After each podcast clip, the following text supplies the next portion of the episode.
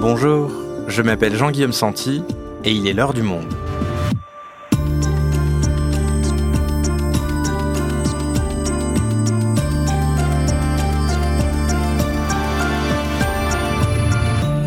Aujourd'hui, ne pas porter de cravate dans l'hémicycle est-il une faute impardonnable, un manque de respect à l'institution? C'est en tout cas l'avis d'Éric Ciotti, le président du Parti Les Républicains, qui en juillet dernier dénonçait un relâchement vestimentaire, notamment de la part des députés de la France insoumise. Ce qui semble une banale affaire de chiffon à première vue est éminemment politique. Comment doit-on s'habiller lorsqu'on représente le peuple? En cravate, comme marque de respect du mandat que les électeurs vous ont confié? Ou au contraire, de la même façon qu'eux, puisqu'un élu les représente? La question se pose depuis des siècles, et ce, dès les États généraux en 1789. Avec Anne Chemin, journaliste au service ID, nous retraçons l'histoire du vêtement au Parlement et de ce qu'il symbolise. Cravate ou jean, le vêtement à l'Assemblée nationale, réalisation Florentin Baume.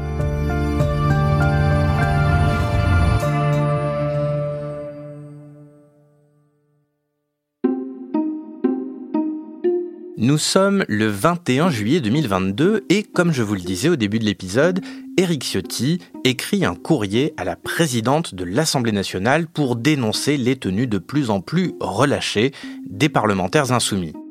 Pourquoi est-ce important? Il développe.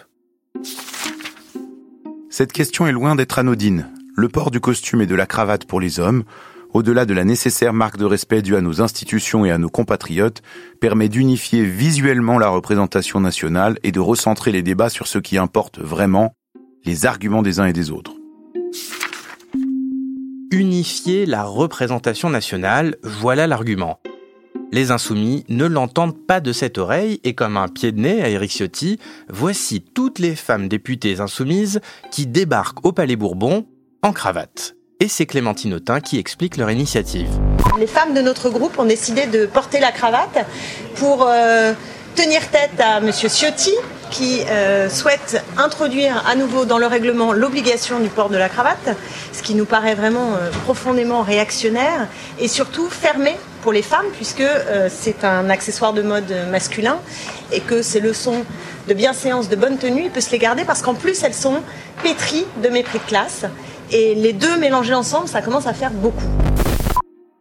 L'insoumise dénonce la demande d'Éric Ciotti qu'elle juge réactionnaire et sexiste et évoque également le mépris de classe qu'elle comporte. Louis Boyard, député LFI, appuie également cette idée avec un autre courrier à la présidence de l'Assemblée qui demande lui une interdiction des costumes au prix exorbitant qui témoigne, selon lui, d'un luxe indécent au regard de l'explosion de la pauvreté. Alors, comment doit-on s'habiller? Moins bien, mieux, autrement? Quels que soient les choix faits par les députés, ils sont forcément politiques, symboliques, et cette question du vêtement et ce qu'il signifie dans l'hémicycle ne date pas d'hier.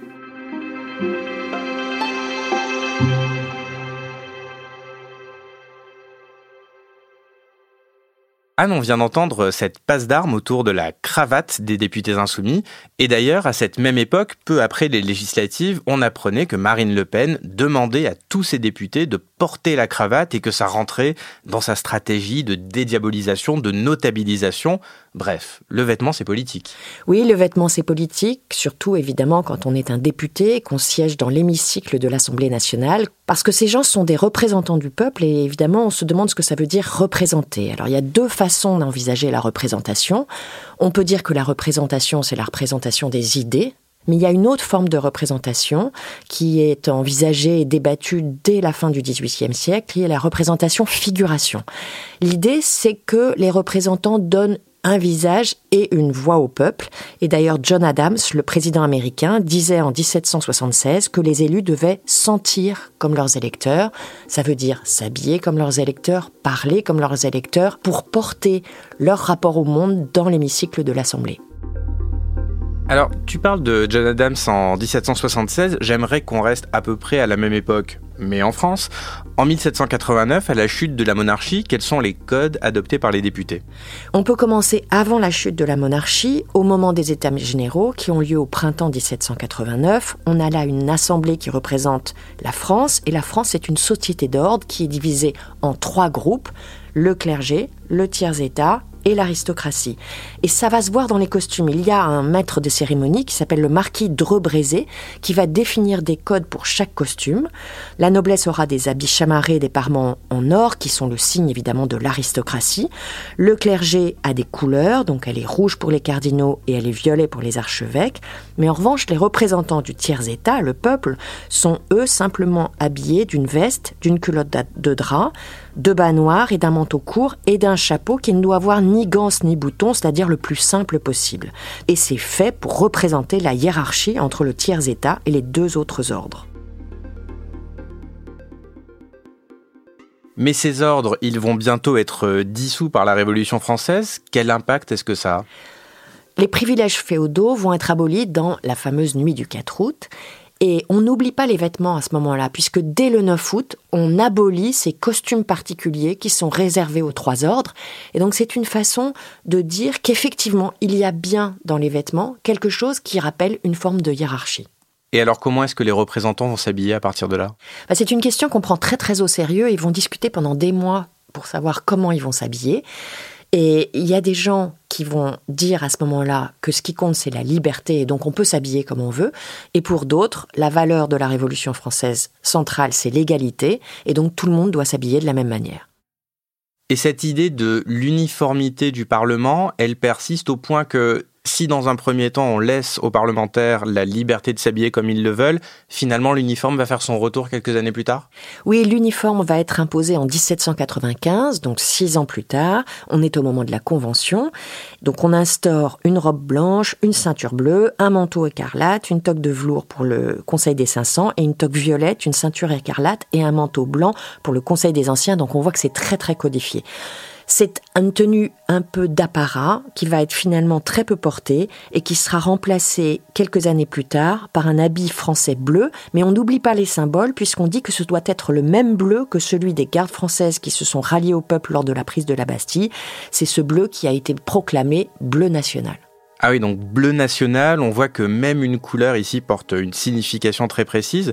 Et on en arrive à, l'empire de Napoléon Ier qui, on le sait, adore les symboles. Il adore les symboles, il adore le décorum, il adore l'apparat. On est en plein milieu d'un empire et donc euh, tout ça va être très très important dans le cadre de ce régime politique. Du côté de l'hémicycle, ce qui va arriver, c'est qu'on va faire très très attention, non seulement à ce que ces tenues soient portées, mais qu'elles soient toutes pareilles et qu'elles soient extrêmement fastueuses. Donc il y a même un décret en 1800 qui va définir le nombre de boutons du costume, qui va détailler les dessins des broderies. Ce sont des vêtements d'apparat. Donc finalement, si je te suis bien, alors qu'on voulait s'éloigner à la révolution du faste des tenues de la noblesse, les parlementaires, sous Napoléon, retrouvent des vêtements extrêmement luxueux.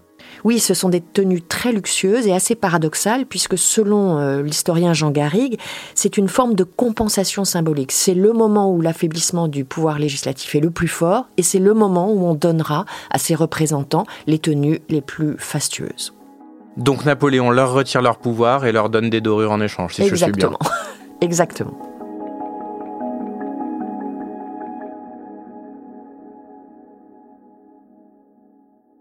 Et alors quand est-ce que ces tenues vont disparaître? Elles vont disparaître en 1838 sous la monarchie de Juillet et à nouveau on prend l'affaire très très au sérieux. On demande au député Lamartine, l'écrivain, de faire un rapport sur cette question. Ils vont faire trois scrutins qui vont être très serrés, mais finalement en 1838, le costume parlementaire est aboli.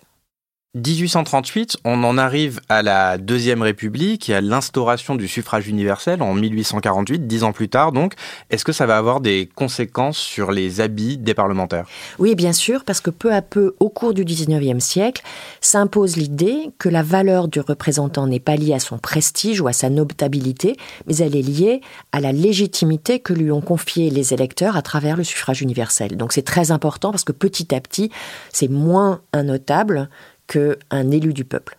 Donc l'apparat disparaît et on rentre dans une forme de sobriété? Oui, à partir du début de la Troisième République, la Chambre va complètement euh, changer de visage. Elle est peuplée d'hommes, le plus souvent barbus, moustachus, qui portent tous ou plus ou moins le même costume, c'est-à-dire un costume traditionnel noir qui est le costume à l'époque de la bourgeoisie. Et cette idée-là, elle ne se retrouve d'ailleurs pas qu'à la Chambre, mais dans toutes les institutions de la République.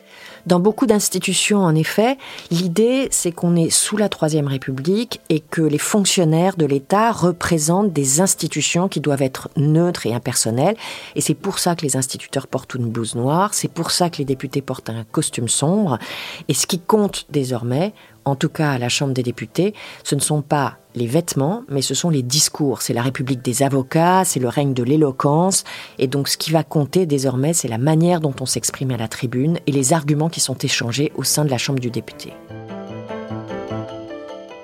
Et ce costume bourgeois, à quels impératifs est-ce qu'il obéit? Moins de faste, mais tout de même une certaine formalité par respect de l'institution? Oui, il ne s'agit pas de revêtir une tenue luxueuse, il s'agit au contraire de s'habiller de manière correcte. Et les codes de cette respectabilité, sont les codes qu'on adopterait pour aller par exemple à un mariage, pour aller à un enterrement, pour aller à un rendez-vous important. C'est-à-dire que on s'habille un peu mieux que les électeurs.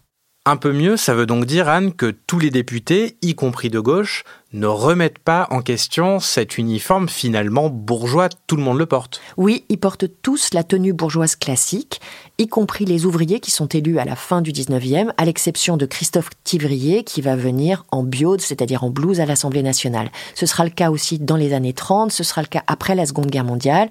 Maurice Thorez ou Georges Marchais, par exemple, vont toujours venir en cravate, ils vont respecter les codes vestimentaires de l'Assemblée. Mais est-ce qu'il y a tout de même des exceptions? Oui, il y a des exceptions, elles sont rares, hein, mais il y en a quand même. Il y a évidemment donc la bio de Christophe Tivrier, qui est un élu guédiste, et ça, ça se passe en 1889. Mais il y aura aussi quelques années plus tard le burnous et le turban du premier député musulman de l'histoire parlementaire française, qui s'appelle Philippe Grenier, et ça, c'est en 1896. Mais il y aura aussi plus tard les soutanes du chanoine Kir et de l'abbé Pierre, qui vont venir en tenue religieuse à l'Assemblée. Et puis il y a aussi la tenue traditionnelle berbère du Bacha algérien qui s'appelait Saïd Boualam et qui a été élu en 58 et qui a été vice-président de l'Assemblée nationale et qui a présidé l'Assemblée nationale avec sa tenue berbère.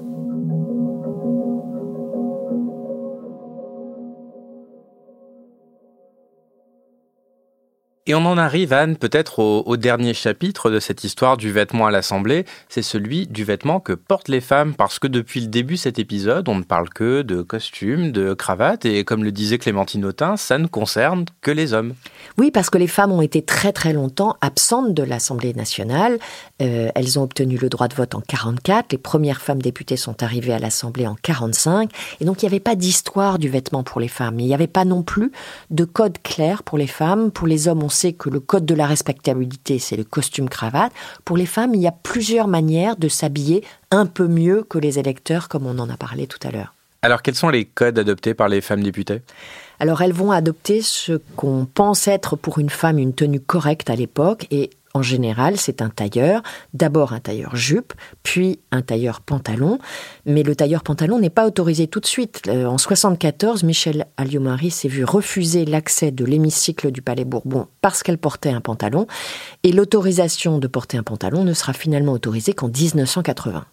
C'est intéressant parce que finalement, le tailleur, c'est une forme de féminisation du costume, comme si le seul vêtement acceptable pour une femme, c'est celui qui se conforme à des codes masculins, et dès qu'une femme politique s'en éloigne, elle est très souvent critiquée, sifflée, moquée. Oui, c'est une façon de signifier aux femmes qu'elles ne sont pas à leur place à l'Assemblée nationale. Et de toute façon, de manière générale, y compris hors de l'Assemblée, la question de l'attention au corps et aux vêtements est beaucoup plus forte pour les femmes que pour les hommes. C'est une façon aussi de ne pas écouter ce qu'elles disent que de passer son temps à critiquer leurs vêtements, leur allure, leur coiffure, leur tenue, etc. C'est une façon de disqualifier en fait les propos des femmes. Et un événement particulièrement marquant à ce sujet dans l'hémicycle, c'est l'affaire de la robe de Cécile Duflot, ancienne ministre écologiste du logement de François Hollande. Elle vient à l'Assemblée en robe et se fait siffler par les députés sur les bancs de la droite. Cécile Duflot est aujourd'hui directrice générale de l'ONG Oxfam France et je suis allé l'interroger pour qu'elle nous raconte comment elle analyse cette histoire aujourd'hui. Bonjour. Enchanté. Merci. Jean-Guillaume. Bonjour. Cécile. Vous allez bien?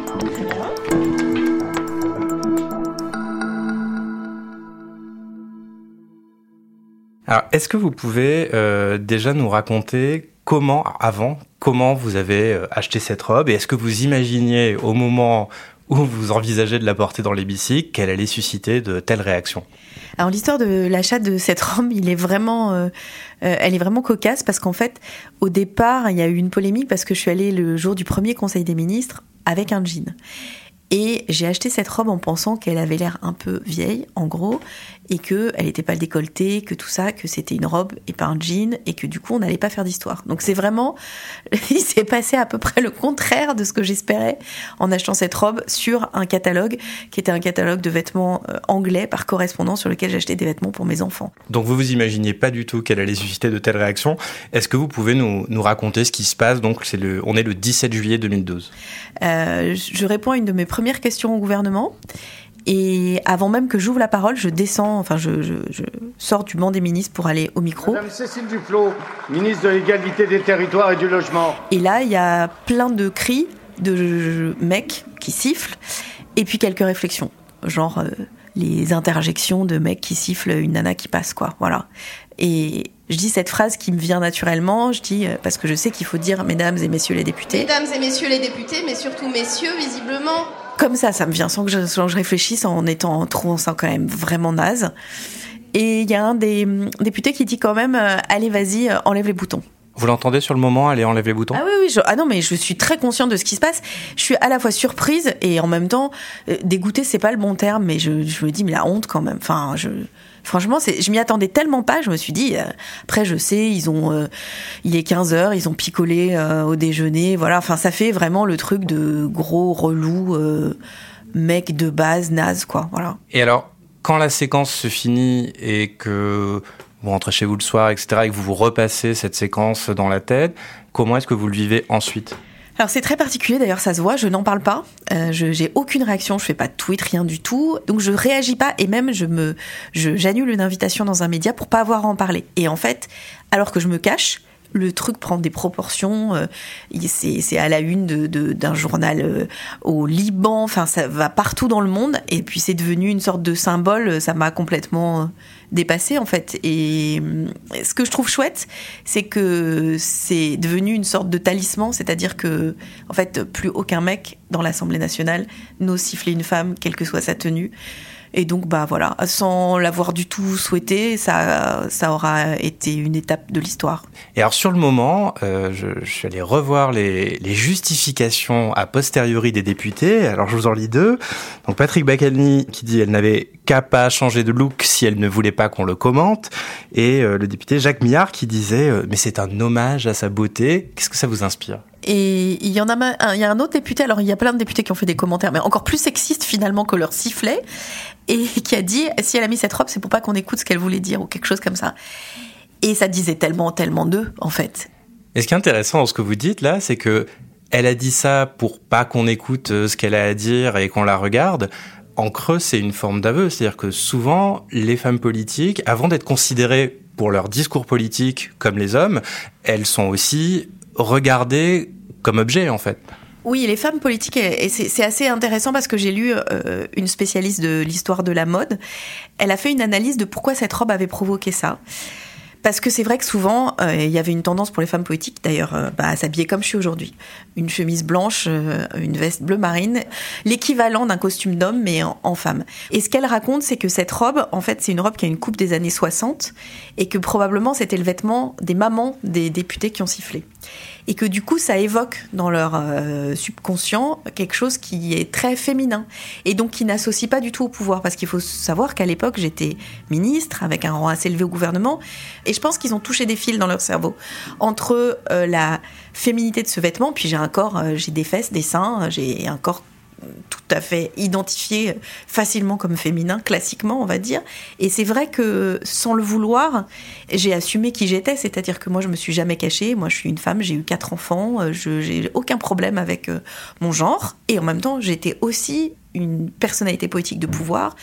Et donc ça, ces deux éléments-là, c'était très contradictoire. Et c'est vrai que souvent, les femmes politiques, elles sont amenées à s'excuser euh, d'être elles-mêmes. Elles sont parfois poussées à singer les hommes. Alors moi, je l'ai fait et je, je m'en suis déshabituée, notamment dans le vocabulaire. Je me suis rendu compte que j'étais devenue souvent très grossière, très vulgaire, pour me faire respecter en fait.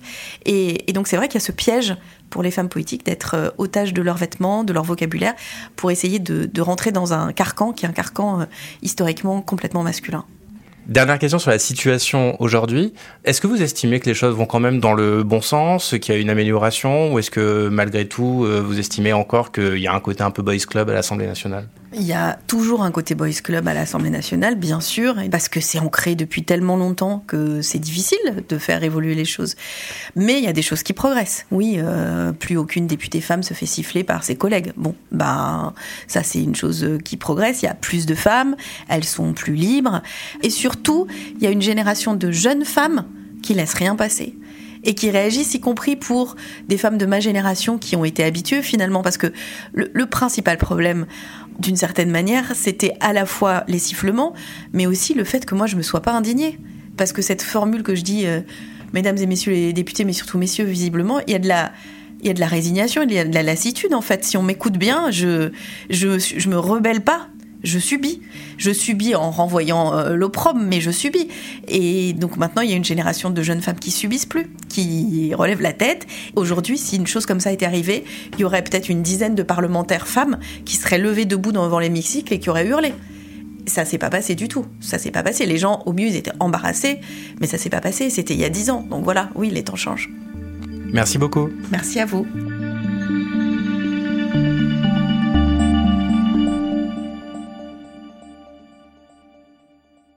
Et la chercheuse que Cécile Duflot citait sur la féminité de la robe en question s'appelle Marianne Pavot. Anne, pour conclure cet épisode, Cécile Duflot nous disait que les choses changent tout de même petit à petit. Il reste quelques polémiques, mais moins qu'avant. Oui, il y a encore des polémiques sur les tenues des femmes, elles n'ont pas complètement disparu, mais c'est vrai qu'elles sont de moins en moins nombreuses. Euh, depuis l'instauration de la parité en 99, le nombre de femmes à l'Assemblée a beaucoup progressé. Aujourd'hui, on est arrivé au seuil critique de, en gros, un tiers de l'Assemblée nationale et ça change beaucoup de choses. Du coup, les femmes peuvent s'habiller plus librement, mais les hommes aussi peuvent s'habiller plus librement aujourd'hui. Pendant le débat sur la réforme des retraites, on a vu des députés qui étaient en col roulé, qui étaient en chemise sans cravate. Donc il y a une forme de tolérance euh, à la liberté vestimentaire qui est plus forte aujourd'hui qu'elle ne l'était évidemment il y a 20 ans. Merci Anne. Merci Jean-Guillaume.